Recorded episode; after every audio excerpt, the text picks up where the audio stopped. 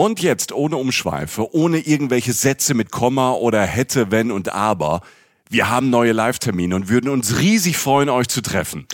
Obacht, ich drop die jetzt einfach mal raus. Ja, drop it like it's hot, Jochen. Genau mein Ding. Wir sind am 23. Januar in Stuttgart bei der CMT, die Urlaubsmesse.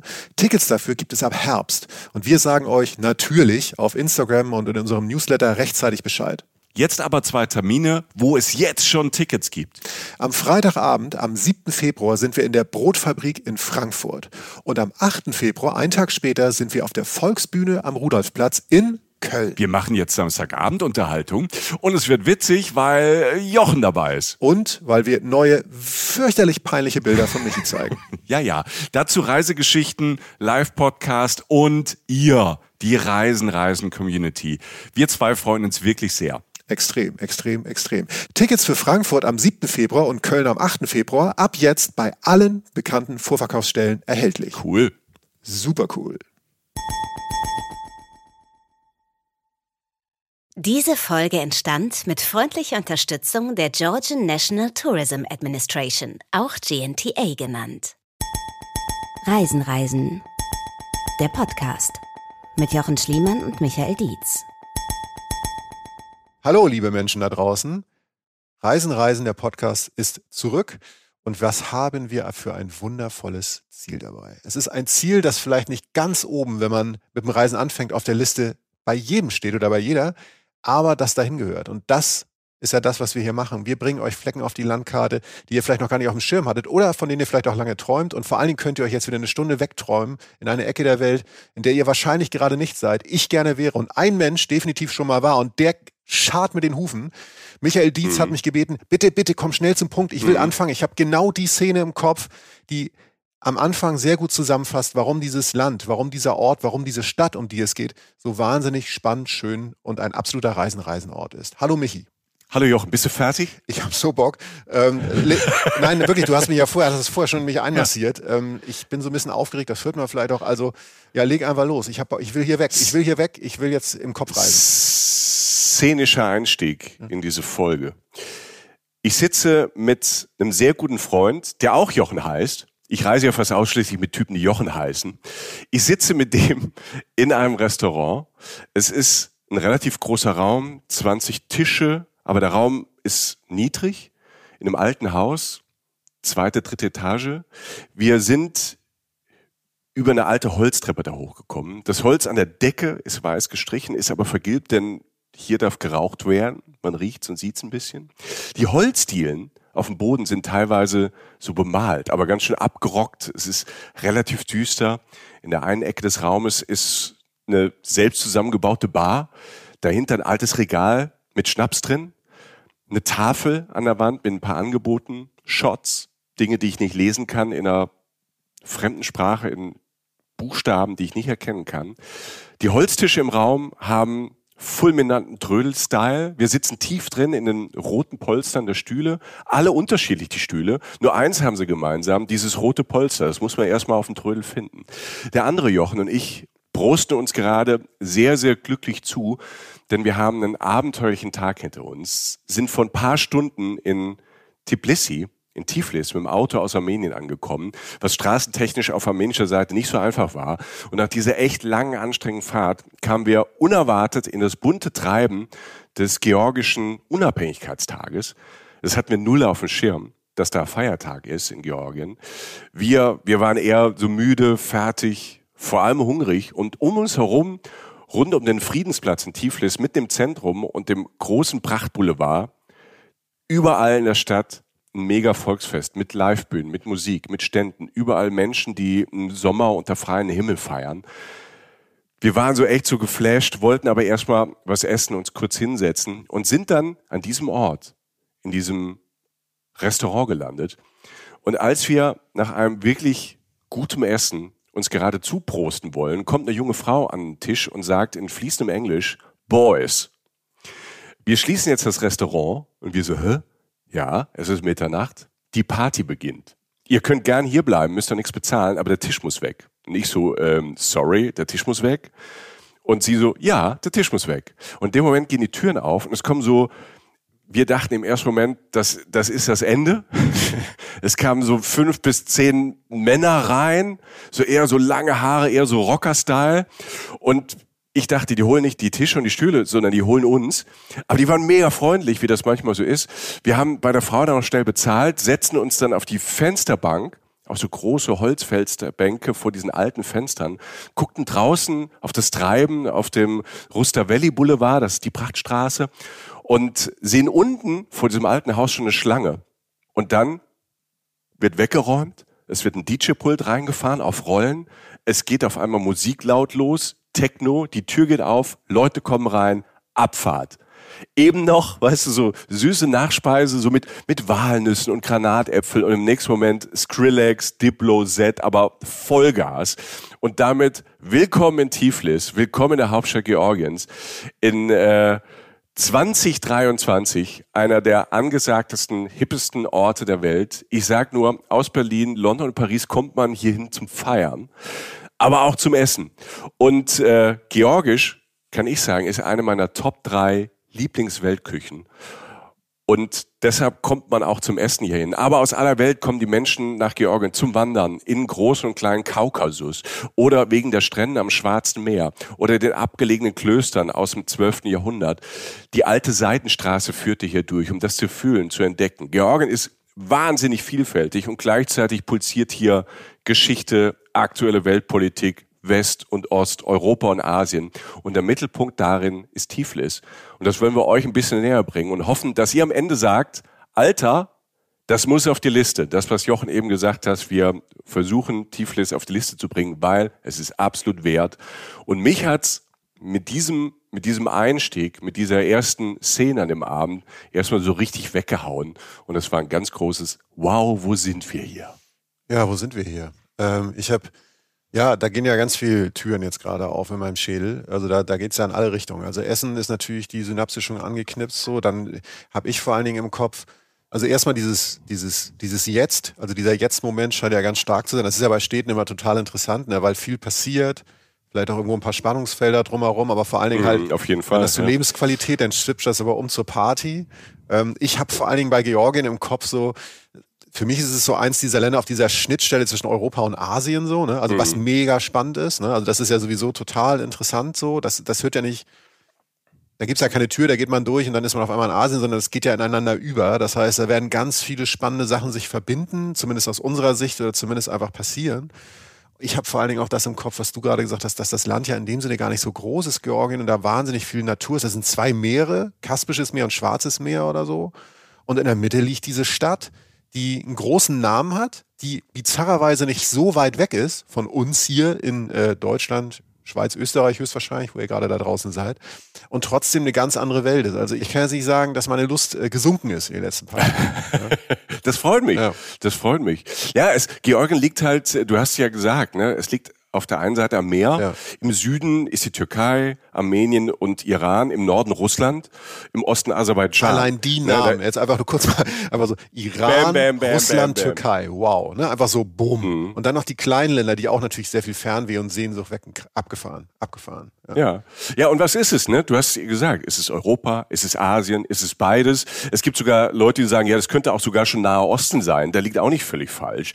Ich sehe das erstmal als einen absoluten Gewinn, ne? denn dieses beides, also Europa und Asien, das war ja schon immer und schon immer auch in dieser Region. Ne? Ich habe eben ja schon mal gesagt, die Seidenstraße, die berühmteste Handelsstraße der Geschichte, ne? die größte Handelsroute der Welt. Und dadurch hat Tiflis natürlich eine bewegte Geschichte.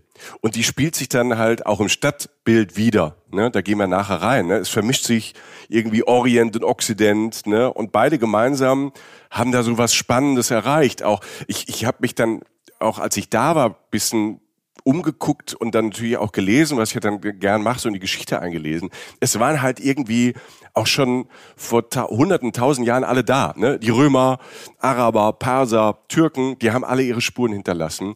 Und dann natürlich auch die Herrschaft der Sowjetunion ist in vielen Orten wirklich, also auch so baulich, ähm, und auch manchmal bei den Menschen unverkennbar, ne? weil bis Anfang der 90er war Georgien Teil der UdSSR. Und dann, als das zu Ende ging, dann wurde es erstmal richtig schlimm, weil Georgien wurde dann unabhängig und Russland sanktionierte Georgien. Ne? Die waren sauer wie so oft und das Land äh, Georgien kam halt nicht voran. Und immer wieder gab es wirtschaftliche Katastrophen. Und erst so in Zehnerjahren, also 2010er Jahren, ging es so wirklich bergauf.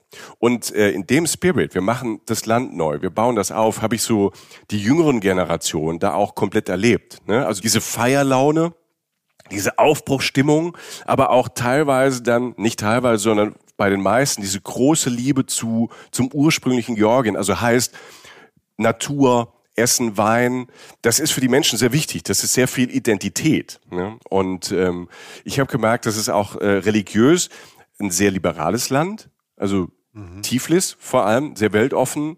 Da sind orthodoxe Kirchen, Synagogen, Moscheen, die stehen ganz selbstverständlich nebeneinander. Mhm. Gleichzeitig ähm, ist teilweise die Religion, also auch diese georgisch-orthodoxe Kirche, teilweise sehr konservativ und das führt auch zu Spannungen dann immer, vor allem zwischen Jüngeren und Älteren. Aber diese Spannung, dieser Puls ist halt Teil von Tiflis, von dieser Stadt, eine Million Einwohner, ne, größte Stadt von Georgien. Du hast ja eben gesagt, von der Größe her, es ist nicht groß. Nee. Ne? Das Land ist so groß wie Bayern.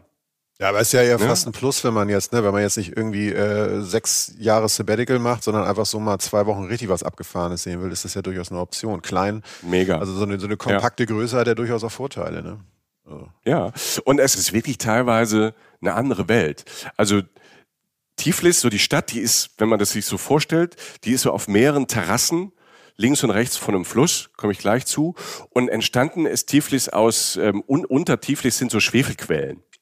Und daher kommt der Name. Also Tbilisi, das ist der, der georgische Name. Bei uns kennt man halt Tiflis, das kam über, über, über, über Russland, ist, hat, ne, das war da im Grund der russische Name der hat sich so in Westeuropa so mit, mit eingeprägt oder im Deutsch mit eingeprägt. Aber dieses Tbilisi, dieses Tibili, das bedeutet auf Georgisch warm. Mhm. Ne? Deshalb, also das war immer warm. Ich will nur ganz kurz sagen, wenn ich Ortsnamen, ne, also wenn ihr Leute da draußen, wenn ihr Georgisch könnt, oder Georgier, Georgierin seid, sorry. Alter, was ist das für eine Sprache? Ne? Die ist wunderschön, aber man versteht halt nichts, weil die Sprache ist, die georgische Sprache ist so ein bisschen wie diese, diese urgische Sprachen, wie Ungarisch und Finnisch. Die steht für sich allein. Ist keine indogermanische Sprache. Mhm. Ne? Also wir haben ja mit slawischen Deutschen, Russisch und alles, das, das ist ja eine Sprachfamilie. Deshalb gibt's da immerhin nochmal Überschneidungen. Aber dieses Georgisch, die, die, haben 35 Buchstaben, die, die man nicht erkennt. und es ist wirklich eine uralte eigene Sprache mit einer ganz speziellen, also ich finde sie wunderschön. Wenn die gesprochen, vor allem wenn sie gesungen wird, wow, da war ich sehr überrascht. Aber es ist schwer, da reinzukommen ähm, und da mal so ein paar äh, Vokabeln zu lernen, was ich ja immer gern mache, wenn ich unterwegs bin, so Hallo sagen und hin und her. Das war richtig, das war richtig schwierig. Aber das macht es natürlich auch spannend und ich kann es jetzt schon sagen, die Georgier, Georgierinnen, selbst die kleinen Kinder, alle sprechen Englisch. Ja, ja. Alle sprechen super Englisch, man kommt da super durch. Und Georgien ist wirklich ein, ein Land für Reisende und ein Touristenland, weil die, ich habe da gemerkt, ähm, als ich da unterwegs war, es kommen halt Leute aus einem anderen Teil der Welt da zum Urlaub machen. Ne? Es war in, in der Sowjetunion, sind die Russen da schon immer hingefahren und die Russin. Ich habe äh, in der Seilbahn äh, neben ähm, zwei Typen aus Aserbaidschan gesessen. Ich hatte auch Leute, ähm, äh, zwei Israelinnen, ähm, die mit denen äh, ich da entlang gelaufen bin, mit denen ins Gespräch gekommen bin. Also deshalb, die sprechen Englisch, sehr gut Englisch, man kommt da wirklich gut durch. Man kommt mittlerweile auch ziemlich gut hin. Ja, es gibt von Deutschland über den Landweg geht's gerade nicht wirklich gut, aber man kann zum Beispiel direkt fliegen aus Deutschland. Und ähm, als ich 2017 das erste Mal da war, ging das noch nicht. Ich bin tatsächlich über die Ukraine nach äh, Armenien geflogen, nach äh, Jerewan und war dann dort mit dem Auto unterwegs, was mega cool war, ein super Trip. Das ist eine andere Geschichte für einen anderen Podcast. Aber man kommt halt dann von, wenn man von Armenien nach äh, Georgien fährt, man kommt dann vom Süden quasi Richtung Tiflis rein und auf armenischer Seite die Straße. Und das führt ja zu diesem Abend, wo wir so fertig waren, zu dieser Szene in der Kneipe. Wir hatten echt Schwierigkeiten mit unserem Mietwagen, was so, so echt ein klappriges ähm, kleines Teil war und jetzt kein Four-Wheeler oder so. Wir haben einfach einen günstigen genommen. Ähm, und äh, durch die Straßenlöcher da, da wurde die Straße neu gemacht, aber man dürfte sie trotzdem benutzen.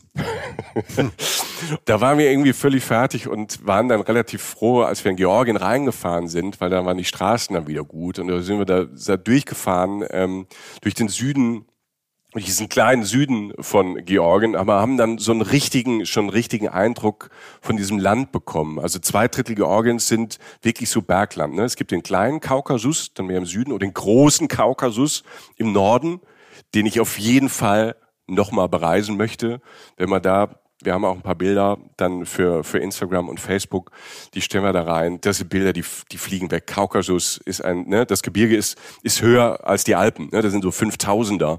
Und ähm, du hast das Szenen, du denkst dann manchmal, du bist, bist in Schottland, du bist in Alpen, Täler, Gipfel, Aussichten, mega. Und ähm, fast das ganze Land, fast ganz Georgien liegt äh, mehr als 600 Meter hoch. In der Ebene aber in der Mitte, also das georgische Kernland, da leben fast alle Leute. Es sind so knapp fünf Millionen Georgier und Georgierinnen. Und ähm, Tiflis, ich habe schon mal gesagt, das ist so eine Million. Und du hast dann in diesem kleinen Land, so groß wie, wie Bayern, hast du total viel verschiedene Landschaften und auch Klimazonen. 5000er auf der einen Seite und äh, Schwarzmeerküste, da hast du halt dann mediterranes Klima und da wächst halt alles. Granatäpfel, Nüsse, ne, alles, was an Obst und Gemüse da ist. Du hast die Weinbaugebiete im Ostgeorgien, in Kacheti. Über Wein reden wir auch noch, weil das ähm, von wegen die Römer haben den Wein erfunden und so. Da bin ich mir gar nicht so sicher, hm. weil äh, man hat dort äh, Reben gefunden, dass der, da auf dem, was jetzt Georgien ist, dass da vor 7.000, 8.000 Jahren schon Wein angebaut wurde. Also das muss man gleich vielleicht wissenschaftlich sich da nochmal reinarbeiten. Aber da können die Georgier, Georgierinnen oder die Menschen, die damals da gelebt haben, das mit äh, den Römern, glaube ich, ganz gut ähm, aufnehmen. Und dazu, und das habe ich ja vorhin auch gesagt, es ist halt auch ein, ein mega Wanderland.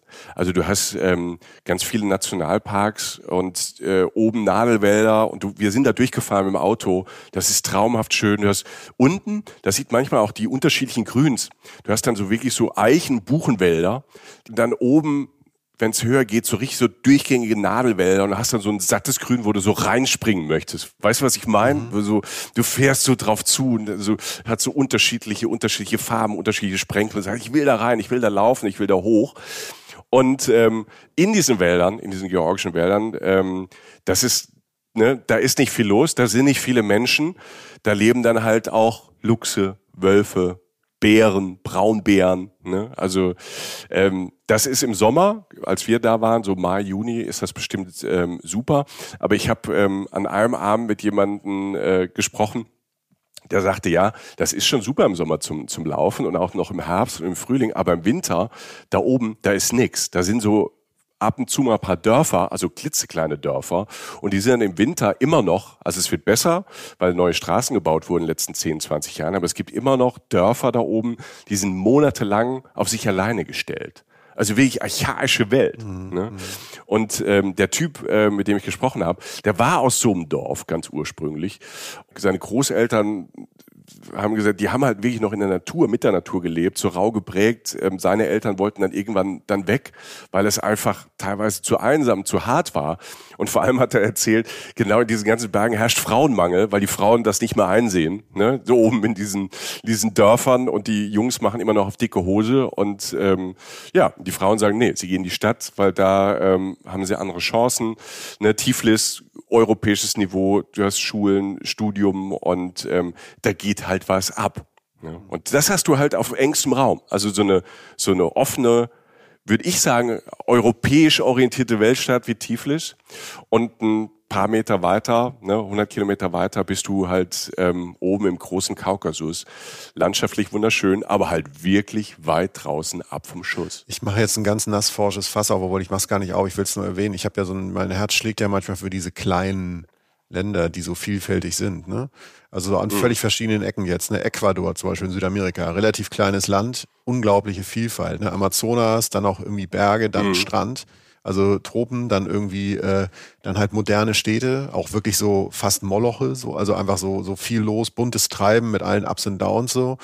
Und ähm, es gibt ja immer wieder an jeder Ecke so diese kleinen Länder, wo du denkst, mein Gott, wie kann das sein, dass das da alles reinpasst? Weißt du, als hätte einer so einen Stempel auf die Landkarte gesetzt, komm, wir machen, wo machen wir denn jetzt genau hin, um alles irgendwie so ein bisschen zu kriegen? Was, so.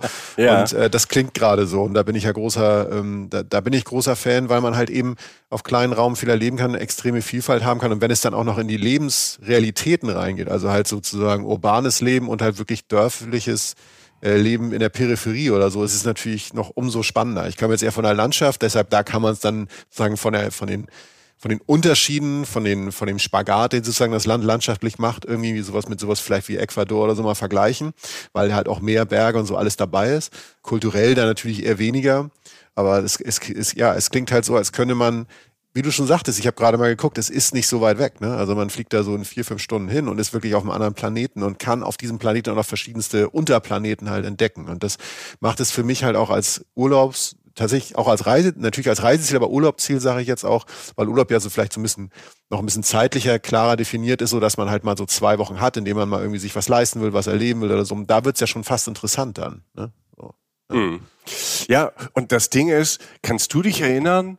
Also ich habe eine ne ganz klare ich Erinnerung. Ich kann mich eigentlich generell nicht erinnern, aber das stimmt. Aber ich versuche, ich versuche, ich versuche einfach mal, ich versuche da irgendwie auf deine auf deine Synapsen mal einzuhauen, ja. weil das fällt mir gerade ein. Wann habe ich das erste Mal realisiert, dass da sowas wie Georgien ist? Also das passierte bei mir äh, tatsächlich über, über, über Fußball, über Fußballspieler. Beim SC Freiburg gab es in den 90er dann, dann Fußballer, Levan Kobiaschwili und Alexander Iaschwili oder so hieß der, glaube ich. Also da fiel mir so das, das erste Mal das auf, ne? Georgien, Teil der Sowjetunion, aber eigenes Land. Also habe ich das erste Mal das so, so wahrgenommen. Georgien ja. wirklich als bei, Land, weil es ja so. Ja, bei mir war es, bei mir war es, also das auch und das andere, der, das andere Ticket, was man immer so, finde ich, in so Sachen hat, die so in der Nähe von Europa liegen und wo man dann so denkt, was ist das denn? Was sind das denn für Leute? Oder wo, also was ist das für eine Ecke der Welt? Ist halt dieser wahnsinnige Eurovision Song Contest, ne? Dieser, dieser Eurovision Song oder Grand Prix. Mhm. Ähm, also der, ja, wir coole Leute sagen ESC. ESC, genau, ja, da bist du halt tiefer drin in der Szene, das weiß ich. Ne? Ja, äh, ja. Du kannst, da bist halt eine Woche vorher schon nicht mehr ansprechbar, bei den Vor, bei den Halbfinals und so. Und das ist dann so ein Land, da weißt du, da, da irgendwie 12 Points vom äh, ne, Georgia oder so. Und dann, also das ist Fußball und das, und dann mhm. sind es halt eben diese Namen, die man kennt, eine Flagge, die man mal gesehen hat, vielleicht beim Fußball oder so. Ja. Und dann, und dann füllt ja. sich das irgendwann, wenn man als Reisende, Reisender über die Welt, äh, äh, durch die Welt geht, irgendwas, irgendwann fragt man sich, was ist denn das da eigentlich? Wo ist das eigentlich? Und dann gibt man das mal in den Globus, ja. da kann ich ja theoretisch hin. Und jetzt entblättert sich halt da wieder so eine, so eine, praktisch so ein, so ein ja. Juwel, das eigentlich ja eigentlich permanent vor einem lag, aber jetzt sieht man es halt mal so. Ne? Und äh, nach Fußball und ESC war meine dritte Begegnung mhm. in 90ern in äh, Moskau. Bessere Zeiten, kein Putin, aber dort in den äh, Restaurants, ähm, äh, wenn ich mit, mit Freunden essen war, in den guten Restaurants, wenn die einem was zeigen wollten, das waren immer Georgier oder Georgierinnen, also Restaurants. Ne? Das war so wie, wie man bei, bei uns so, ja, wir haben super Italiener da, hieß es da, wir haben super Georgier. Ich so, hä? Damals war ich schnell Feuer und Flamme mit dem Essen. Ne? Ich habe ja gesagt, das ist eins meiner Lieblingsessen, ist georgisches Essen. Mittlerweile gibt's ähm, auch in Köln, Berlin ähm, super Georgier und Georgierinnen, also georgische Restaurants. Die gab es damals aber noch nicht. Deshalb war ich da auch so ein bisschen äh, Feuer und Flamme und das war mit auch ein Grund äh, zu sagen, ich auf dem Trip da im Kaukasus auf jeden Fall müssen es ein paar Tage Georgien sein. War wirklich das Essen und was ich halt erinnern kann an die Abende damals in diesen äh, georgischen Kneipen und Restaurants in Moskau, das war immer ein großer Spaß, weil du warst ja nicht einfach essen, das war wie so ein Event. Der Tisch wurde immer voll gemacht. Es gab georgischen Wein, der ganz anders war als den Wein, den ich kenne. Das war damals schon eher so, so eine Art Naturwein, ne, was jetzt so hip wird, so seit äh, zwei, drei Jahren, was wir auch zusammen in Israel, da haben wir ja auch in den Israel-Folgen drüber gesprochen, dieser, dieser, dieser Naturwein, der da in der Wüste gebaut wird, ohne Zusätze, ohne alles, den gab es damals schon aus Georgien. Und so Essen endeten beim Georgier damals immer in Feste, also Gastfreundschaft. Und das war jetzt nicht nur da ein Zufall, weil es gibt ja immer Leute in, in allen Ländern, die ein bisschen freundlicher und unfreundlicher sind. Und ähm, das habe ich dann auch wieder in Tiflis genau so kennengelernt, wiedererlebt. Und ähm, das war großartig. Und dieses feste Feiern, dieses, dieses freundliche, herzliche, offene, das kam dann auch raus an diesem, aus dieser ersten Szene, die ich vorhin so ähm, ähm, erzählt habe oder versucht habe darzustellen. Wir kamen da an diesem Unabhängigkeitstag an. Ne? Mhm. Es war wunderbares Wetter, es war abends, es war schon dunkel, aber es war so ein warmer, warmer Tag. Wir kamen von diesem harten Roadtrip komplett so durchgeschallert ähm, irgendwie da rein und in dieses Restaurant. Das war halt, ne, da gab es dann später auch noch Essen und ähm, und an dem Abend da, als dann der Techno losging, wurden wir auch dann angesprochen, weil ne, die sind offen und hat, wo kommt ihr her? Wer seid ihr? Ihr seid ja nicht von hier, oder? Und da geht's dann los. Und dann ähm, haben wir an, die, an diesem ersten Abend schon, da auf dieser Fensterbank sitzend in diesem Club rausguckend, draußen Party, drinnen Party, mit Leuten gesprochen. Und die haben uns schon erste Tipps gegeben. Ah, wenn ihr da seid, da geht dahin, da habe ich einen Cousin, der hat einen Café, da gibt's das und das Essen. Du magst Nüsse, cool. Dann ähm, geh da bitte. Eine Freundin von uns hat das und ich so in die Notizen-App, weißt du, so alles klar, wo ist das? Okay, Straße, ja, okay, ähm, hin und her. Ja, und jedes Treffen dann auch da, hast du das Gefühl, es geht mit einem gedeckten Tisch los und endet halt dann, ähm, dass man sich zuprostet. Mhm. Und du merkst halt dann auch, wenn du dann in dieser, in dieser Stadt unterwegs bist, und das hat dir einer von diesen Typen, also auf dieser Fensterbank, mit dem ich erzählt habe, der hat dann auch gesagt, ja, das abgefahren an Georgien ist, irgendwie waren immer andere Mächte da und wir wurden immer irgendwie wieder okkupiert oder jemand hat über uns geherrscht, ne, ne, aber wir Georgier und Georgierinnen, wir haben immer am Ende das Beste von denen genommen, was die uns ähm, so aufgedrückt haben. Ne? Seien es irgendwie, keine Ahnung, die Auberginen ähm, von den Persern, äh, die wir dann am ähm, Schwarzen Meer angebaut haben, oder die Dumplings äh, aus der Mongolei, ne? gefüllte Teigtaschen ja. im Endeffekt. Wir haben das alles integriert und haben das Beste draus gemacht. Und deshalb ist die georgische Küche eigentlich eine Weltküche. Deshalb mag ich sie so. Ähm, und ähm, es gibt viel Teilchen und Nüsse und Teig und sowas. Das, das finde ich auch gut, immer ja. mega. Ja, das finde ich gut. Äh, bevor wir so richtig ins Essen einsteigen, sollen wir einmal, hast du Bock, sollen wir einmal so ja, Ich wollte gerade sagen, so, wir müssen ja irgendwie auch zum Restaurant hinkommen und das Wort müssen ist ja schon mal nicht gut, ja. weil, oder stimmt ja vor allem nicht, weil ich einfach jetzt Bock habe, mal in diese Gassen da einzudringen und da mal so durch, wenn du sagst, so auf Terrassen gebaut, das hängt ja alles jetzt nach meinem Schädel drin. Ich will da mal so ein bisschen Licht ins Dunkel bringen, beziehungsweise in diese Gassen reinspringen. Ja, da bin ich gerne dabei. Ja, das ist schön. Allein diese, ich nenne es mal, Patchwork-artige Architektur in diesem alten Tiflis. Ne? Das ist Grund genug, ähm, dahin zu fahren. Auf der einen Seite hast du durch diese ganze Geschichte, diese Aufs und Abs, hast du halt auch jetzt, auch in den letzten Jahren, du hast total restaurierte so Jugendstil, Bauten, du hast ganze Straßenzüge, die neu gebaut sind oder aus dem alten so toll renoviert ist, voll unten mit Cafés, mit Restaurants, mit Boutiquen, Shops, äh, von Edel bis iPhone ist da alles bei. Und du hast dann ein paar Straßen weiter die Altstadt, die einem überwältigt. Also in dem Fall mit sehr marodem Charme. Ne? Du hast was dir sofort auffällt in Tiflis und was so eine architektonische Besonderheit ist, die ich hier liebe, sind wirklich so an, fast an jedem alten Haus so aufwendig verzierte Balkone. So holzgeschnitzte alte Holzbalkone die hängen dann teilweise von, ich sag mal, sehr müden Gebäuden herab, ne? wo du denkst, oh, hoffentlich halten die.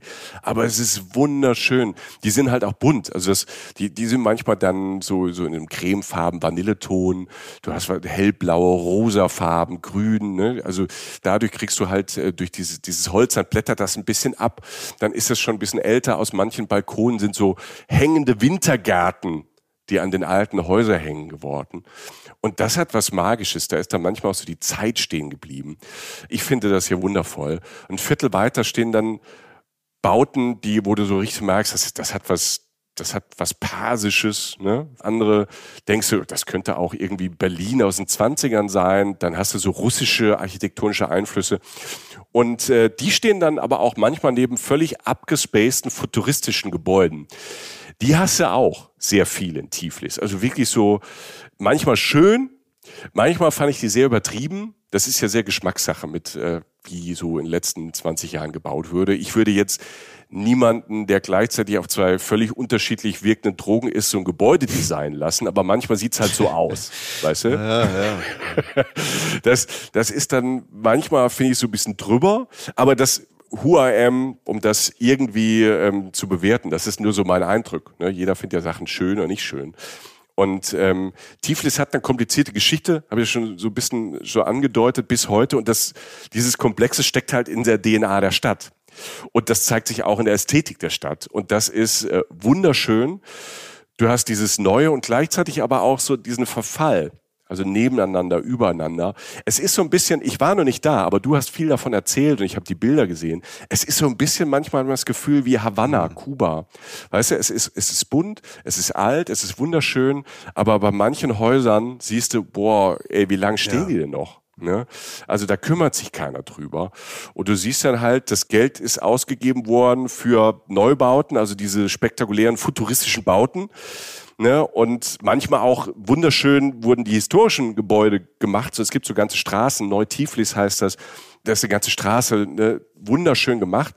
Und dann siehst du aber diese wunderschönen süßen Häuschen, da kommen die Ziegeln raus. Die haben riesige Risse. Da kannst du reingucken. Ne? Manche stehen leer, in manchen wohnen auch Leute in der Altstadt.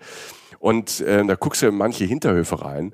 Und ich bin da durch einen Flur einmal in so ein kleines Gartencafé. Die Treppenstufen, die, die waren so ausgetreten, als würden da über Jahrhunderte Herden von Elefanten drüber laufen. Ne?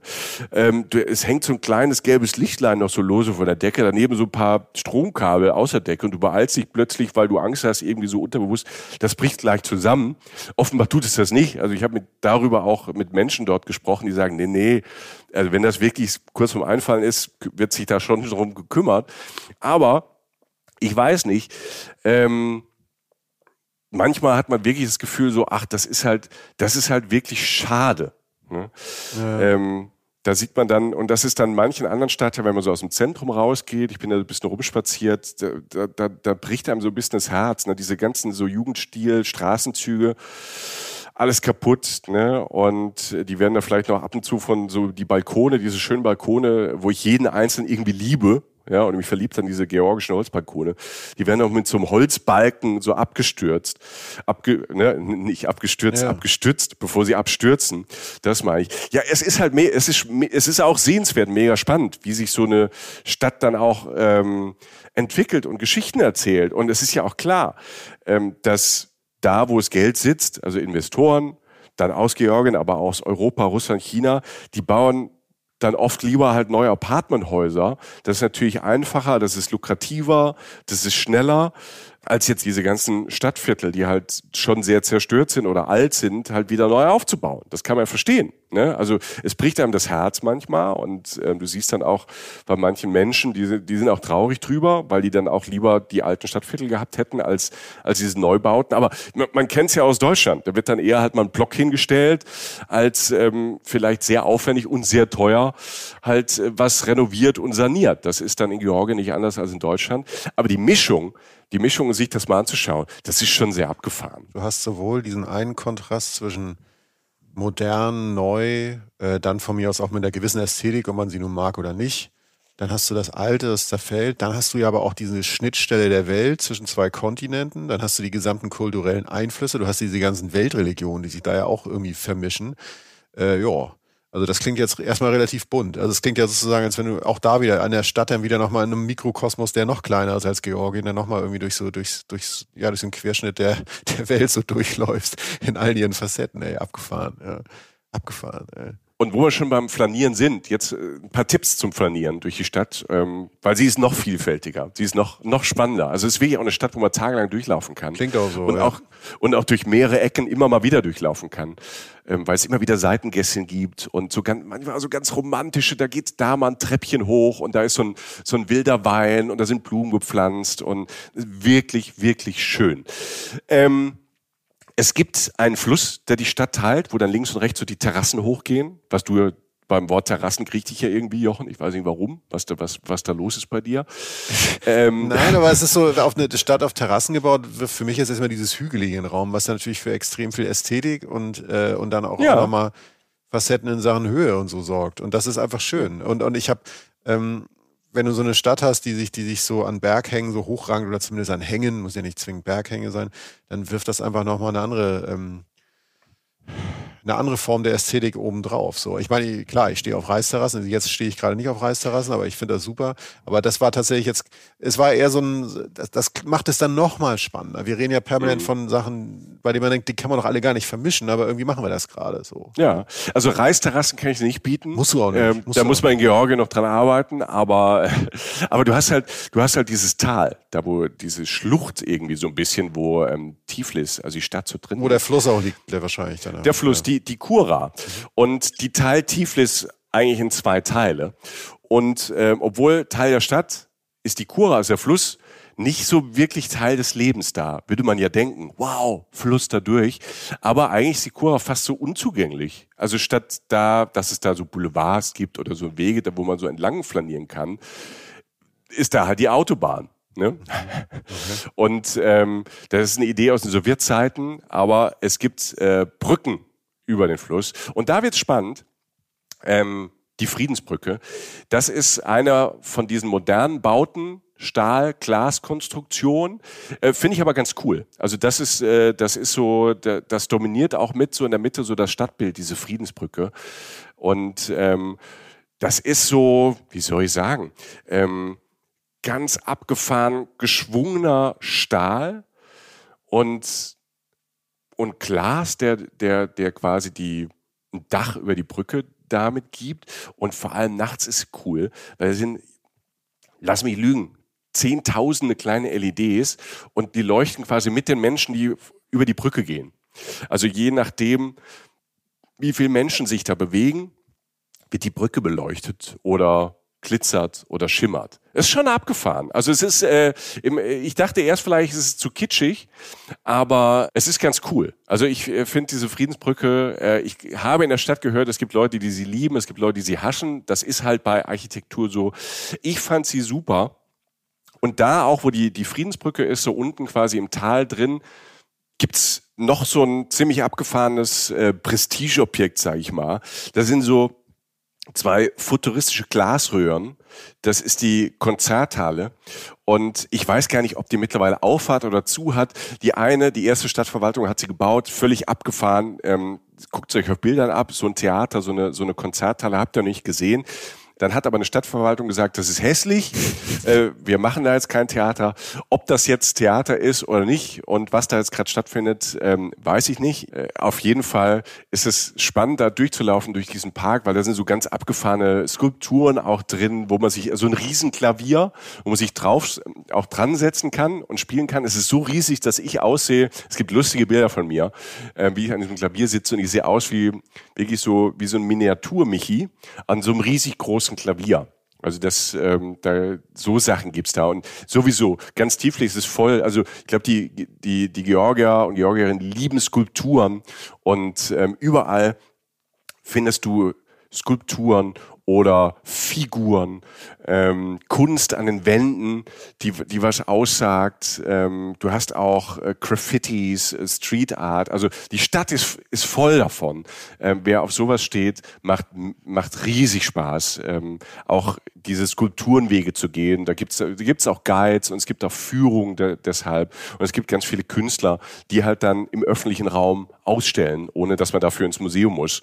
Äh, Museen kann man auch machen. Georgische Nationalmuseum kann ich nur empfehlen. Da wird dann auch, das ist so ein Geschichtsmuseum, wo auch ähm, alles über, über die Sowjetzeit und so aufbearbeitet wird. Ähm, kann man auch machen. Ähm, ist auch schön. Aber ich fand einfach, dass es diesen, äh, diesen, diese Monumenten, diesen Mon Monument Park da irgendwie gibt, wo man so durchlaufen kann. Das fand ich schon, schon super. Was auch super ist, wenn man da in diesem Rieke Park ist, das ist da, wo auf der anderen Seite des Flusses, wir sind über die Friedensbrücke quasi drüber gelaufen, mhm. weg von der Altstadt, ähm, in den Rieke Park, da wo diese Konzerthalle steht. Und von da kann man äh, mit der Seilbahn fahren. Und zwar geht es dann vom Rieke Park rauf, und da sieht man auch von unten, rauf auf den Berg, ganz hoch. Auf der Fahrt sieht man äh, die Statue Mutter Georgiens. Katlis Deda. Und die sieht man von überall, die sieht man von Weitem. Und das ist eine beeindruckende Statue, riesig groß. In einer Hand hält sie einen Weinkelch. Das ist so das Symbol für die Freunde und die Gastfreundschaft. Auf der anderen Seite hält diese Frau ein Schwert. Okay. ein großes silbernes Schwert. Und das ist so die Warnung gegenüber den Feinden. Kommt besser in friedliche Absicht. ne? Weil wir wehren uns. Also das, das spiegelt so ein bisschen auch die Geschichte halt war. Die, ne? die Georgier und Georgier müssen bis heute immer so ein bisschen ähm, darauf achten, dass sie nicht von irgendjemand Größerem äh, geschluckt werden. Und auf der anderen Seite sind sie das ja auch gewohnt, dass über den Handel und äh, über diese vielen Länder drumherum. Georgien ist natürlich auch Reiseland. Jetzt gar nicht mal so für, für Europa so klassisch, aber halt auch für, da, für die Region. Schon immer sind da Leute zum, ans Schwarze Meer gefahren, zum Baden und hin und her. Da kommen dann halt Leute aus Kasachstan halt zum Urlaub nach Georgien. Ähm, und für die Region ist das schon immer so ein Urlaubsland. Und deshalb ist da eine große Gastfreundschaft da. Und wenn man schon da oben ist, was ich jedem empfehlen kann, weil diese Seilbahnfahrt ist schön. Wir hatten damals halt perfektes Wetter, so ein blauer Himmel über der Stadt. Und du siehst dann von oben die Stadt, das ist toll. Und da gibt es so einen kleinen Weg dann, so einen Fußweg oben. Das hat man auch schon dann gesehen aus der Seilbahn aus. Da gibt es so ein altes Vor äh, nach Ikala. Das ist aus dem vierten Jahrhundert. Mhm.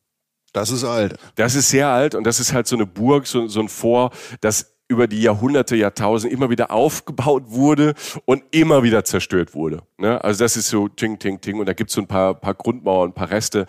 Das macht spannend und auch von da hat man nochmal einen traumhaften Ausblick. Also es ist ein schöner so zwei, drei Stunden Nachmittag, wenn man so zwischen zwei Essenszeiten, sage ich jetzt mal ganz, ähm, ne? wenn man sagt, ein bisschen Verdauungsspaziergang machen will, ein bisschen was sehen will, weil man halt diese, diesen modernen, dieses moderne Tiflis über die Friedensbrücke ein bisschen erlebt, mit der Seilbahn dann hoch wieder quasi äh, in die Vergangenheit und, und das mit Aussichten verbunden. Ja, Toll. man geht, das ist Also gut, man geht durch die verschiedenen Szenerien. Man muss ja zwischen den verschiedenen Essen manchmal was machen, also zumindest Zeit vergehen lassen. Das Ja, das ist arbeiten schrecklich. aber das ja. ist noch nicht ganz auszuwählen. Und das klingt nach einer sehr guten, sehr guten Beschäftigung, Ja. die man dann machen kann. Ähm, wie ist denn das wettermäßig? Ist das auch alles im Sommer, glaube ich, dann wahrscheinlich recht heiß, aber nicht zu heiß und Winter, also das ist ja, könnte alles noch relativ moderat sein, oder nicht? Auf der Ecke der Welt? Oder ist es. Ja, also im Kaukasus oben ist es hart, ne, was ich vorhin erzählt habe. Ne? Also da ist es richtig kalt, da geht's, ähm, da sind 5000 und Okay, so. okay, ne? Das okay, ist ja. dann, ne?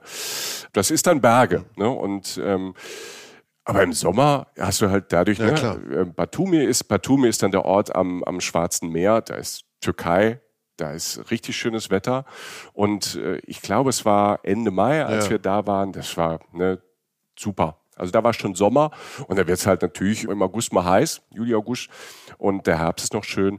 Also ich glaube halt so, da- das ist eine gute Reisezeit, ähm, so ab April, Mai bis, bis in Oktober. Also klassisch rein. im Sommer vielleicht Und- manchmal zu heiß, aber auch natürlich super. Und die Randreise, also die vermeintlichen Randreisezeiten wie Frühjahr oder Herbst sind auch mega dafür. Ja, okay. Ja, okay. Ja, ja. Also ich glaube halt, dass wenn du halt dann da im Hoch, im Hochwinter, gibt's das Hochwinter? Ab Also, jetzt man gibt's das. tiefsten Ja, Winter, ja, ne? tiefsten Winter, ja.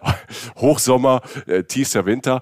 Da musst du schon ähm, genau wissen, was du machst. Und dann brauchst du, glaube ich, dann auch, wenn du dann halt Schnee wandern willst in Bergen, das geht Da natürlich. muss ich meinen Muff einpacken. Da muss ich meinen Muff einpacken. Aber da musst du dann einen Muff einpacken und dann muss die wahrscheinlich auch jemand tragen. Ja, und darum gibt's ja Ähm, dich. Ne?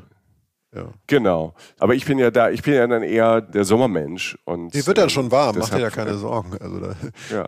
ja, das ist alles mitgedacht. Es ist alles mitgedacht. Ne? Aber ich möchte jetzt schön. auch ich möchte jetzt Das auch weg schön. von diesem lustigen Tralala hier. Ich will jetzt mal zur Sache kommen. Was ist denn jetzt mit Essen, Alter? Du hast vorhin sowas gesagt, dass die auch Richtung Teigtaschen marschieren. Da gehe ich natürlich sofort aus dem Sattel und sag so, alter Schwede, Ja. Teigtaschen sind ja eine der besten Erfindungen der Menschheit, meiner Ansicht nach.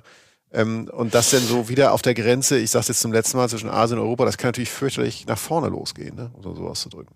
Das kann fürchterlich nach vorne losgehen, ja.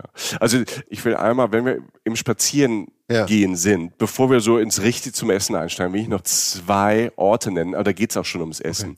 Weil, wie gesagt, also egal wo ihr in Tiflis unterwegs seid, lauft einfach ein bisschen rum und entdeckt, weil du hast zwischen diese Prachtstraßen, du hast diese ähm, Kopfsteinpflasterecken und ähm, dann hast du aber auch äh, so, so alte, da wo früher Industrie war, so Fabrikbauten war. Und da bin ich durch Zufall gelandet und mittlerweile, ähm, ich habe das nochmal nachrecherchiert, ähm, auch äh, Freundinnen, die dann auch in Georgien waren, die waren dort und haben gesagt, das ist der mega Hipster-Place und ähm, immer mehr und ähm, sehr, sehr spannend.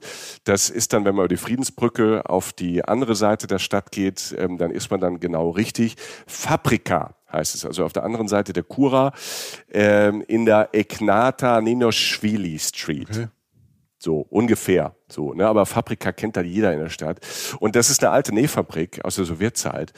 Und da sind ähm, in diesem Riesengebäude sind Restaurants drin. Da ist ja alles drin, also vom modernen Burgerladen, aber bis, ähm, ne, es gibt auch Georgisches.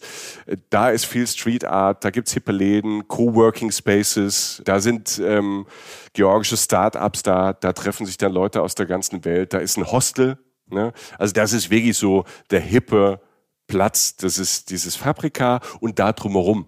Da hat sich dann halt ähm, wirklich so ein, wie so ein kleiner eigener Stadtteil gebildet und wo früher halt Näher und Näherinnen drin waren, ähm, ist es mehr so ein bisschen Start-up-Feeling. Und da aber auch drumherum in den Straßen, da sind auch viele, dann sind dann Häuser wieder gemacht, dann ist wieder ein altes Haus, da sind so, also wo, wo ich so drin hängen geblieben bin, da beim Rumlaufen, ist äh, ganz viel Antiquitätengeschäfte. Ich habe zum Beispiel, das steht jetzt hier bei mir im, im Büro auch, äh, das ist so eine ganz alte, so eine Holz, so eine schwarze Holzdose, die so handbemalt war mit so, so ähm, floral, mit so ganz tollen Blumen das ist wirklich alt und das ist, glaube ich, jetzt wieder total cool. Also da, da hat man ganz viele Schätze, natürlich auch ganz viel Nippes gefunden, aber ganz viel Schätze halt aus einem alte Sachen aus ähm, einer anderen Welt ne, was mhm. es bei uns dann in, in den Antiquitätenläden nicht so gibt, sondern halt wirklich so aus dem Kaukasus, aus, aus dieser Ecke. Du hast auch viele Sachen, so, so ne, dann wieder so türkisch-persische Sachen da gefunden, aber auch halt aus Sowjetzeiten solche so Nostalgika und ähm, also diese ganzen Antiquitätenläden, da macht total Spaß, da so durchzuschnüffeln und äh, vielleicht auch ein bisschen so den Muff zu riechen. Also die Ecke kann ich nur empfehlen für tagsüber, aber auch für abends. Und ähm, was man dann auch die ganze Zeit sieht beim, beim Rumlaufen durch diese kleinen Geschäftchen und Boutiquen und ich sage ja immer, geht da rein, kleine Künstler, Künstlerinnen. Ich habe auch so, so Schmuckkünstler, also wirklich tolle Sachen. Kein, kein, nicht, es gibt's auch, es gibt auch Tourläden und Souvenirsläden, aber es gibt halt auch wirklich so, so kleine Läden. Ich habe da tolle Sachen gefunden und ich nehme gar nicht so viel mit sonst, aber ich habe ähm, viele schöne schöne so Kunsthandwerk ähm, da eingekauft und es war dann für uns auch relativ günstig und ähm, also es, ne, es war jetzt kein ähm, nicht umsonst, aber ähm, ich fand, man hat gute Qualität für einen guten Preis da bekommen. Und was wir beim, beim Rumlaufen, das ist dann aber auch wieder abgefahren. Ich habe ja vorhin gesagt, ähm, alle möglichen Religionen sind da in der Stadt mhm. und haben ihre, ihre Bauwerke. Aber das, was alles so ein bisschen überstrahlt, ist so eine Kathedrale die Sameba-Kathedrale. Das ist so die, diese orthodoxe dann Dreifaltigkeitskirche. Und die sieht halt, wow, also wie haben sie die denn renoviert? Was ist das für ein Bauwerk? Wie alt ist die denn? Und du gehst da hin und es ist die größte Kirche da in der ganzen Region, nicht nur in Georgien, sondern in der ganzen Region. Also die liegt da auf dem Elias-Hügel, nicht weit dann von der Altstadt weg. Und ähm, ja, und dann bist du dahin, das war so auch so blaue Stunde, ne, so mit Sonnenuntergang, wow, also erst so in der Sonne und dann bist du da rein und da war gerade so eine Prozession und dann war da auch so eine so eine Trauergemeinde und da war dann auch ein Sarg ausgestellt und da war auch ein bisschen scary in dem Moment, man ist da so, also man ist da hat ist da nicht reingeplatzt, war alles offen und dieses Bauwerk, da wie haben sie das hingekriegt? Und dann habe ich mal gelesen. Ja, es ist halt von 2004. Ja. Stark. Ja. ne, die haben halt dann wirklich ähm, diese Kirche da wieder hingestellt und ähm, die sieht im Dunkeln beleuchtet halt äh, mega aus. Also ob man jetzt ähm, religiös oder nicht, aber das Bauwerk und das drumherum da ist auf jeden Fall beeindruckend. Hat aber so. auch was mit Selbstbewusstsein also, zu tun. Ne? Also jetzt einfach in, jetzt in der jüngeren Zeit einfach ja. mal ein Ding aufzusetzen. Ich habe das jetzt gerade mal gegoogelt. Das ist ja so ein bisschen wie der Kölner Dom, an dem du immer noch vorbeirennst und denkst, der ja. ist eigentlich zu groß im, im positivsten Sinne. Ja. Das muss man auch wollen. Wenn man Anfang der 2000er so ein Ding hinpflanzt, Alter, da hat man Motive. Ey. Ja, es ist, ja, es ist, also sie haben da irgendwie, glaube ich, äh, sechs, sieben Jahre dran gebaut. Da ja. sieht man auch. Und ich war halt völlig irritiert. Ich war, wie alt ist das denn? Und dann so, es ist von 2004. Aha. Ja, ja, sieht man auch hier noch der Stein und so, ne, die Verbitterung, Historiker. Ja, das, so. das ist so ein bisschen, das ist so ein bisschen, ähm, in Potsdam ist das ja so ähnlich. Also wenn wir in Potsdam, da ist ja auch alles dann in, in 90er, Nuller Jahren irgendwie hochgezogen worden. Und der älteste Bau, wenn man da steht, ist der Plattenbau aus den 60ern, ne, aus DDR-Zeiten. Und alles drumherum, was so aussieht wie aus, wie aus, aus Preußenzeiten, ist halt neu. Aber bist du in der Altstadt, ne? ja, ja, und da ist das so ein bisschen genauso. Also, wenn man da durchspaziert, das, das will ich ja nur mal, dieses, dieses Durchspazieren, diese Flanieren, dann, dann kommt man so richtig tief rein in diese Stadt und du hast diese Prachtbauten, du hast runtergekommenes, du hast natürlich auch mal hässliches. Du hast dann, und jetzt kommen wir so langsam dahin, wo du hin willst, äh, zum Essen und Trinken. Und du hast ja auch ständig überall einheimischen Streetfood. Du hast aber auch gleichzeitig die Fastfood-Ketten, Pizza auf die Hand. Ne? Du hast tolle Cafés. Café Laila kann ich zum Beispiel empfehlen. Ne? Das war toll, so ausgesprochen hübsch und auch schön gemacht mit selbstgemachter Limo. Da hast du so diesen Berlin-Style halt auch.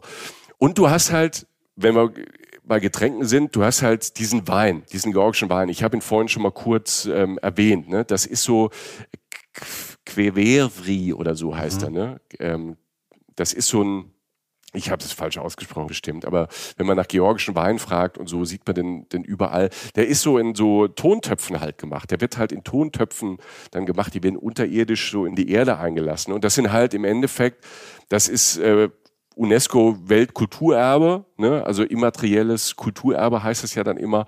Das ist Naturwein. Mhm. Ne? Und den kriegst du überall. Ne? Und das ist wirklich, das ist ähm, ein anderer Weingenuss. Das hat mit Naturwein, man muss sich so, die Geschmacksnerven werden anders irgendwie angefeuert. Aber das kann ich nur empfehlen, das mal auszuprobieren. Und äh, ich habe ihn, das habe ich ganz selbstlos für euch getestet. Du bist ganz tief in die Materie eingedrungen. Ne? Genau. Das habe ich zum Beispiel gemacht ähm, auch in ähm, G Vino. Das ist ähm, eine Weinbar für auch für Naturweine.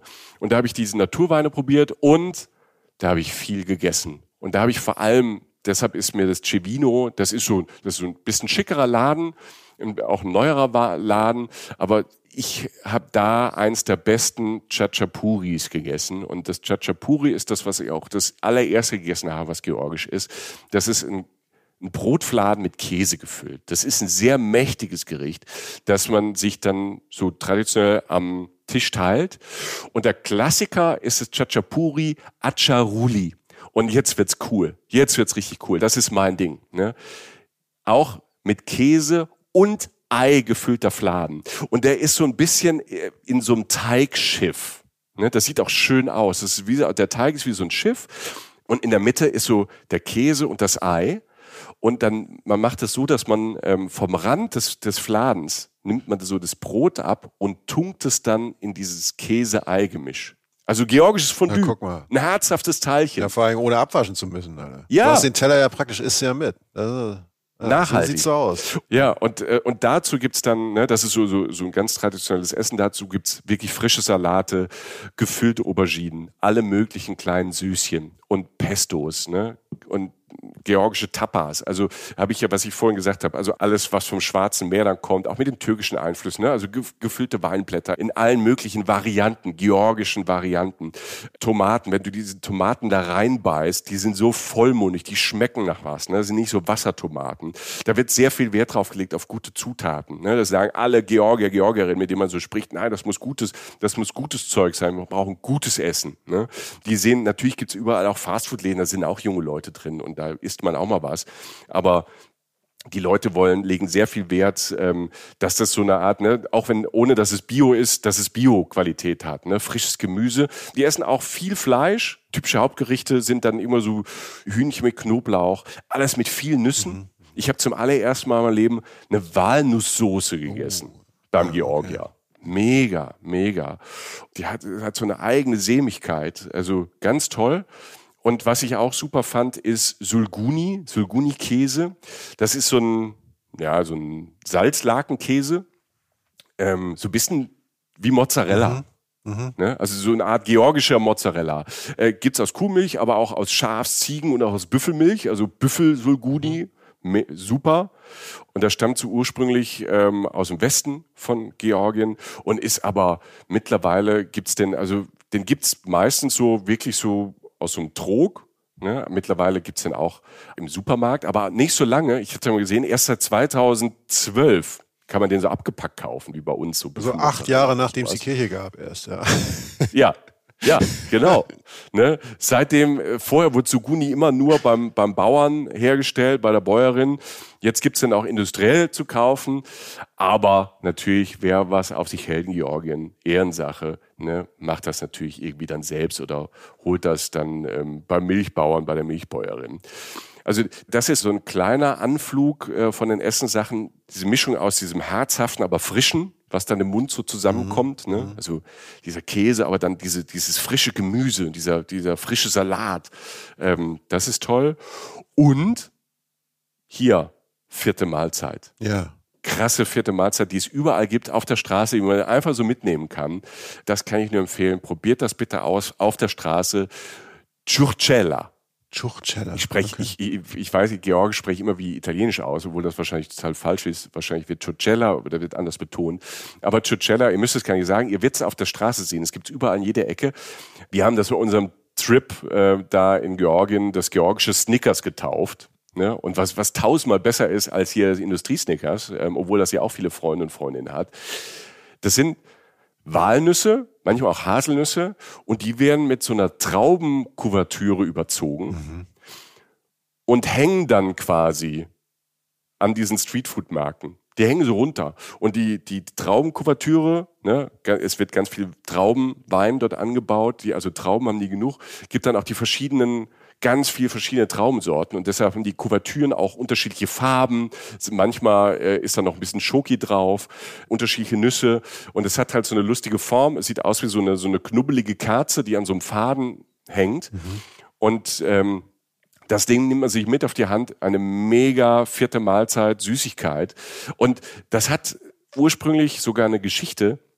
Das wurde erfunden um das Soldaten und auch den Leuten da in den Bergen mitzugeben, weil es ist leicht zu transportieren, es ist lange haltbar und ne, durch die Kuvertüre, durch den Zucker und hat natürlich durch die Nüsse und den Zucker viel Energie, ja. liefert schnell, ja. geht sofort ins Blut. Habe ich festgestellt, man darf nicht so viel essen, sondern ist man echt so, so, so ein bisschen drauf davon. Nein, aber es ist ähm, eine herrliche vierte Mahlzeit, ein super Snack für zwischendurch. Mega. Ja, ja, cool. Also nee, klingt ja auch wieder aus Umständen geboren, ne? Und dann eigentlich dann ja, auch wieder jetzt ja. wieder vorne, weil es irgendwie all die Sachen vereint, die so Energy Bars oder so haben, obwohl es halt eben auf völlig natürliche Art und Weise entstanden ist. Damals aus Umständen geboren, dann wahrscheinlich zwischenzeitlich mal veraltet und so ein bisschen so eine Fotomotiv und eigentlich merkt man gerade, eigentlich ist da alles drin, was man braucht. Ne? Ja. Interessant, ja. interessant. Ja, cool. Ja. ja. Also, also Essen ist ein Riesenfaktor. Man probiert Sachen aus tauch da ein, frag auch einfach, was Tolles, ähm, was ich ja immer mehr lerne über die letzten Jahre, einfach dann ähm, zu fragen. Hör mal, was, wir sind zum ersten Mal hier. Überrasch uns mal. Bring uns auch an Grenzen, ne? auch von, von Schärfe oder von ungewöhnlichen Sachen. Das einfach mal zu kommunizieren. Und äh, in Georgien hat man da großen Spaß dran. Ne? Also die, die wollen dann auch, und so kommt man auch ins Gespräch, weil die dann auch wissen wollen, wie es schmeckt. Und wenn du dann fragst und alle können, alle können gut Englisch, können das dann auch wirklich erklären, wo es herkommt.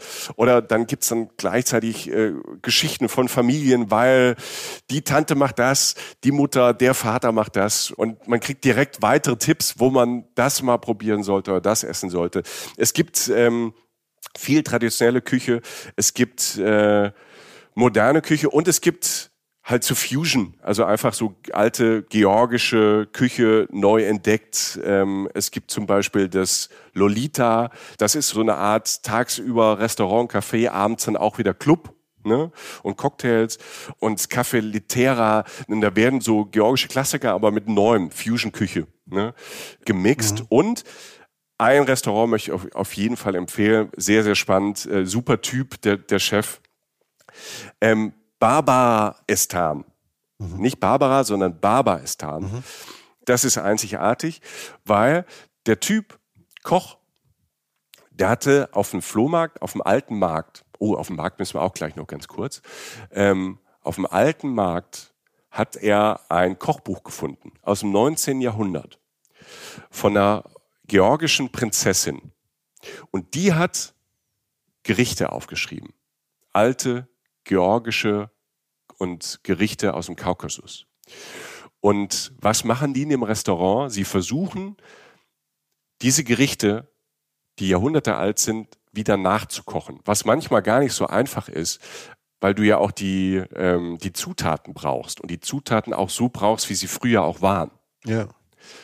Und daraus haben sie so eine Karte gemacht. Und der Typ war, war, war wir haben draußen gesessen, an der wunderschönen, du kannst drinnen sitzen, draußen sitzen. Und das war so abgefahren. Und der Typ hat auch dieses Buch gezeigt. Dieses alte Buch hat er so in, einer, in so einer, in so einer Holzkiste und zeigt es dann auch gerne und äh, hat die Geschichte dann erzählt. Das hat sehr, sehr gut geschmeckt. Es ist ein toller Ort, ähm, tolle Menschen, äh, sehr viel Spaß gemacht und du machst quasi so eine Essenszeitreise. Barbaistan kann ich wirklich nur empfehlen. Also egal, was ihr an Essen ausprobieren wollt, ob ihr so Top-Küche haben wollt oder wirklich Streetfood, es gibt alles in Tiflis. Sehr, sehr spannend ähm, zu entdecken da kann man sich wirklich, wirklich durchessen. Und das geht auch auf dem Markt, mhm. dass man da auch, ne, Streetfood am Hauptbahnhof ist ein Markt. Sowas habe ich in der Form auch noch nie gesehen. Erstmal gibt's äh, vorher so einen Markt, wo es jetzt nicht nur Essen gibt, sondern auch Klamotten. Und das geht dann auch so unterirdisch in so unterirdische Passagen, wo ich mich komplett verlaufen habe. Das sind halt wirklich so kleine Geschäfte, aber das ist wie so ein Asien. Mich hat's auch so an so asiatische Märkte, in so unterirdische asiatische Märkte, wo es alles gibt. Weißt du, links mhm. hast du einen Stand, wo es, wo es Geschirrspülhandtücher gibt. Das magst du ja so gern. Mhm. So, so Sachen für die Küche gibt. Dann gibt's Klamotten, dann gibt's aber Handwerkszeug, dann gibt's wieder was zu essen. Und das ein Labyrinth.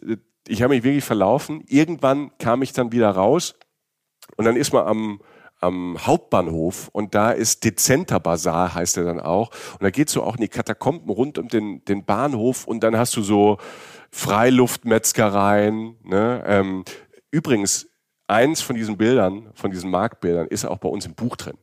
Könnt ihr mal gucken, im, äh, in unserem Reisen-Reisen-Buch ist ein Bild von diesem, von diesem Markt, von diesen Katakomben drin, wo ich quasi vor so einer na, von so, von so einer Auslage, wo gerade geschlachtet wird, beziehungsweise wird nicht geschlachtet, aber es wird gerade Fleisch zurechtgemacht, ähm, unter offenem, unter freiem Himmel. Das war halt so abgefahren, weil es halt so anders ist. Und da kaufen halt dann auch Leute ein. Und äh, das ist so ein ganz wichtiger Markt für die Stadt. Ja, ich sehe es gerade. Ich blätter gerade rein. Ja, ja. Siehst du das Bild? Ja, sehr schön, sehr schön. Nee, aber das ist ja wieder eine kleine Welt in einer kleinen Welt, in der man sich auch nochmal verlaufen kann. Also ich bin ordentlich, ich bin on fire. Und ich habe noch eine kleine Welt für dich, Jochen. Okay. Das ist vielleicht jetzt nicht die Welt exakt für dich, aber vielleicht auch ein bisschen, weil der andere Jochen und ich, ähm, als wir durch die Stadt gelaufen sind, haben wir irgendwann auf der Karte haben wir gesehen, wow, da vorne ist ja das Stadion da ist ja das äh, Stadion von Dynamo Tiflis. Mhm.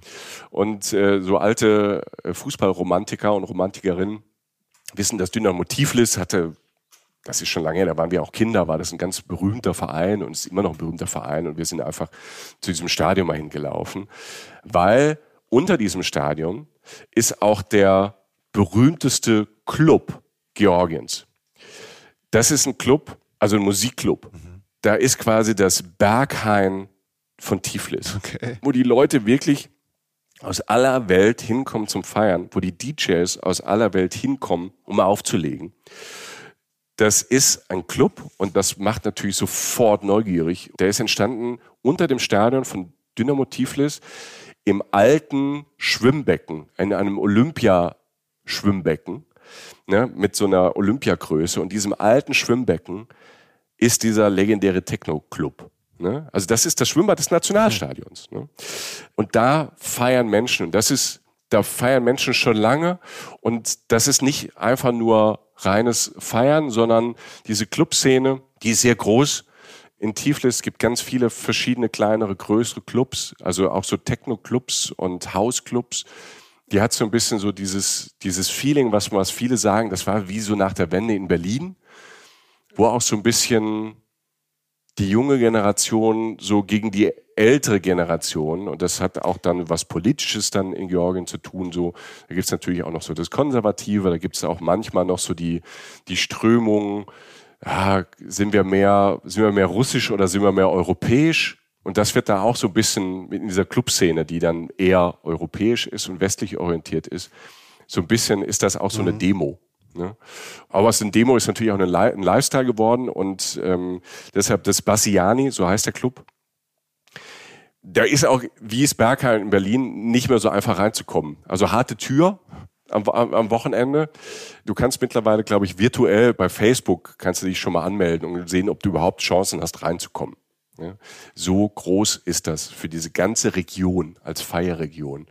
Zum Glück gibt es nicht nur diesen einen Club, aber der ist natürlich legendär. Und für uns war das jetzt, wir waren unter der Woche da und wir waren ja in diesem anderen Club, der hieß Kaffeegalerie. Das war damals noch Restaurant und Club. Jetzt ist, glaube ich, nur noch Club. Und ähm, es gibt viele, wenn man da nicht reinkommt, es gibt viele von diesen Clubpartys und auch von diesen Off-Locations. Und ähm, wenn man da im Netz ein bisschen recherchiert, ähm, findet man da viel und lernt spannende Leute kennen. Und Leute wirklich aus der ganzen Welt, die wirklich Urlaub machen dort in Georgien ähm, zum Feiern. Und wenn man vielleicht im Fabriker-Hostel mal irgendwas isst und da auf Partys ist, ähm, fragt euch durch, fragt euch rum, weil, und das ist das Spannende halt an der Stadt, weil vieles, da steht kein Schild dran, ne, wo die nächste große Party ist oder wo die, die Party ist. Das haben wir dann ähm, quasi über den Umweg über dieses Stadion da ähm, so ein bisschen erfahren, über das Stadion von Dynamo Tiflis. Also diese, diese Feierszene, diese abgefahrene Clubkultur mit ganz vielen jungen Leuten aus Georgien, aber aus der ganzen Region, die da nach Tiflis kommen, um da zu leben und zu arbeiten. Das ist so einer der, der wichtigen Vibes, die für Tiflis stehen und die man in der Stadt auch spürt. Mega. Mhm. Ja, da steht wieder was auf der Liste jetzt. Und so wie du klingst, kommst du auch mit. Also von daher. Und dann, ja, ich komme mit. Ich komme fahren wir in die mit. Stadt Also und danach geben wir uns dann das Umland und dann äh, haben wir, haben wir wieder Ja, was Schönes ja. auf, haben wir wieder was Schönes vor. Ne? Ja, ich will auf jeden Fall in den Norden, der große Kaukasus. Das ist bei den Bildern, wenn man dann sich ein bisschen mal durchgoogelt, ähm, das ist eine Offenbarung. Und da, da möchte ich wandern gehen, da möchte ich, da möchte ich laufen gehen, da möchte ich diese Berge sehen, ich möchte diese Klöster sehen da oben. Ne, das sind so hohe Türme. Schaut euch das mal an. Das sind Bilder, die sind als Bilder schon großartig und da möchte ich einfach mal live stehen. Deshalb ähm, sollte dieser, dieser Trip nach Tiflis sollte ein Appetithäppchen sein für das ganze Land. Ja, das ist geglückt. Also, also ein kleines, kleines Häppchen. Und ich bin bereit Ja. fürs Hauptgericht. Nee, äh, aber das ist doch, das ist doch wundervoll. Vielen Dank dafür, genau. Und äh, vielleicht treibt es uns da ja irgendwann Gerne. nochmal zusammen, äh, sowohl in die Stadt als auch in das Land. Ähm, das sage ich aus purem Eigennutz, weil das einfach mega interessant war, mega spannend. Ich habe jetzt wieder mal einen weißen Fleck von der Landkarte weg und er ist sogar gefüllt mit Sehnsucht. Und dafür sind wir ja da. Danke, Michael, Gerne. dass du diese harte Recherche auf dich genommen hast und einfach wieder nur gegeben hast. Ja, Ja, Also ja, das man, wir, wir geben, geben, geben, Ja. dabei im Mittelpunkt, Mittelpunkt, Mittelpunkt stehen und die ganze Zeit hoffen, dass, wann sagt er endlich Danke? Ja. Es, ist, es ist ein harter Job. Ja, das Essen, das zu Fuß gehen, das Kulturelle, das tut mir einfach auch leid für dich. Möchte ich auch jetzt offiziell nochmal sagen. Äh, Danke. nee, ähm, so, viel, so viel dazu. Danke fürs Zuhören, liebe Menschen. Es sei noch kurz gesagt, wenn ihr tatsächlich freiwillig äh, das hier anhört, was wir hier so regelmäßig verzapfen, dann seid ihr genau richtig an folgenden Daten auf unserer Tour. Denn wir kommen tatsächlich auf Tour. Äh, unser Buch ist ja gerade veröffentlicht, Reisen, Reisen, wie wir die Welt entdecken wollen. Wir befinden uns jetzt übrigens im März, Anfang März 2023, also wann auch immer ihr das hört, dann wurde das aufgezeichnet. Und unser Buch Reisen, Reisen, wie wir die Welt entdecken wollen, ist veröffentlicht. Das ist wirklich toll. Da sind so Sachen drin wie ähm, ja, viele, viele kleine Episoden aus unserem Reiseleben, die, äh, die einfach Spaß machen zu lesen und inspirieren vielleicht. Und das geht halt auch weiter auf, also wir, wir können das sozusagen live verlängern und gehen äh, Ende April 2023 auf Tour. Ich sag mal kurz die Daten, Michi. Ja? Ja. 24.04. in Frankfurt, 25.04. in München, 26.04. in Berlin und 27.04. in Leipzig auf der Leipziger Buchmesse, im Rahmen der Leipziger Buchmesse. Alle Details dazu äh, und wie Kartenkauf und so, das kann man, findet man alles und kann man alles auf unserem Blog, äh, auf unserem Reisen, Reisen Blog. Ihr findet das auch über unsere Social Media Kanäle und so weiter. Und Karten kann man auch überall da kaufen, wo man sonst auch Karten kauft. Ja. Ähm, da- das sei nur erwähnt. Also es gibt uns live, es gibt uns in Schriftform und beides. Ich sage das nicht einfach so, ist wirklich gut. Vielleicht nicht ganz so gut wie das Essen in Georgien, aber es kommt da ungefähr ran. Und meldet euch bitte für unseren kostenlosen Newsletter an. Das ist ein Newsletter-Magazin. Da auch ist viel drin aus unserer Community, also von euch. Deshalb gibt's das ja. Und deshalb, wir sind so dankbar und äh, freuen uns so, dass es euch gibt und dass da so ein Austausch herrscht. Wir haben auch eine Episode mit äh, Reisemomenten gemacht, wo ganz viele Momente ähm, von euch drin sind. Äh, das hat uns so Spaß gemacht. Deshalb gibt's äh, in jedem Newsletter nicht nur ganz viel Neues äh, übers Reisen, über Länder, über uns, ein bisschen Blick hinter die Kulissen, ähm, sondern es gibt da auch Community-Geschichten, die auch damit drin sind. Also meldet euch über unseren Blog ähm, im Netz einfach da an bei dem Newsletter. Den gibt's kostenlos einmal im Monat im Moment. Also Stand äh, März 2023. Und da freuen wir uns sehr, wenn ihr da dabei seid. Ja. paar Bilder und ein paar optische Eindrücke auch von Michis Reise gibt es auf unseren Social Media Kanälen. Ja. Ähm, jetzt passt bitte auf euch auf, ähm, denn wir brauchen euch noch. Ihr seid sehr wichtig für uns. Ohne euch macht das nämlich alles überhaupt keinen Sinn. Also sowohl für uns als auch bestimmt für andere liebe Menschen um euch rum. Wir reisen jetzt einfach alle weiter, sei es im Kopf, aber immer mit äh, Vernunft und viel Liebe dabei. Und äh, danke fürs Zuhören. Passt auf euch auf. Danke, Michi, und auf Wiedersehen. Auf Wiedersehen. Reisen, Reisen. Der Podcast mit Jochen Schliemann und Michael Dietz.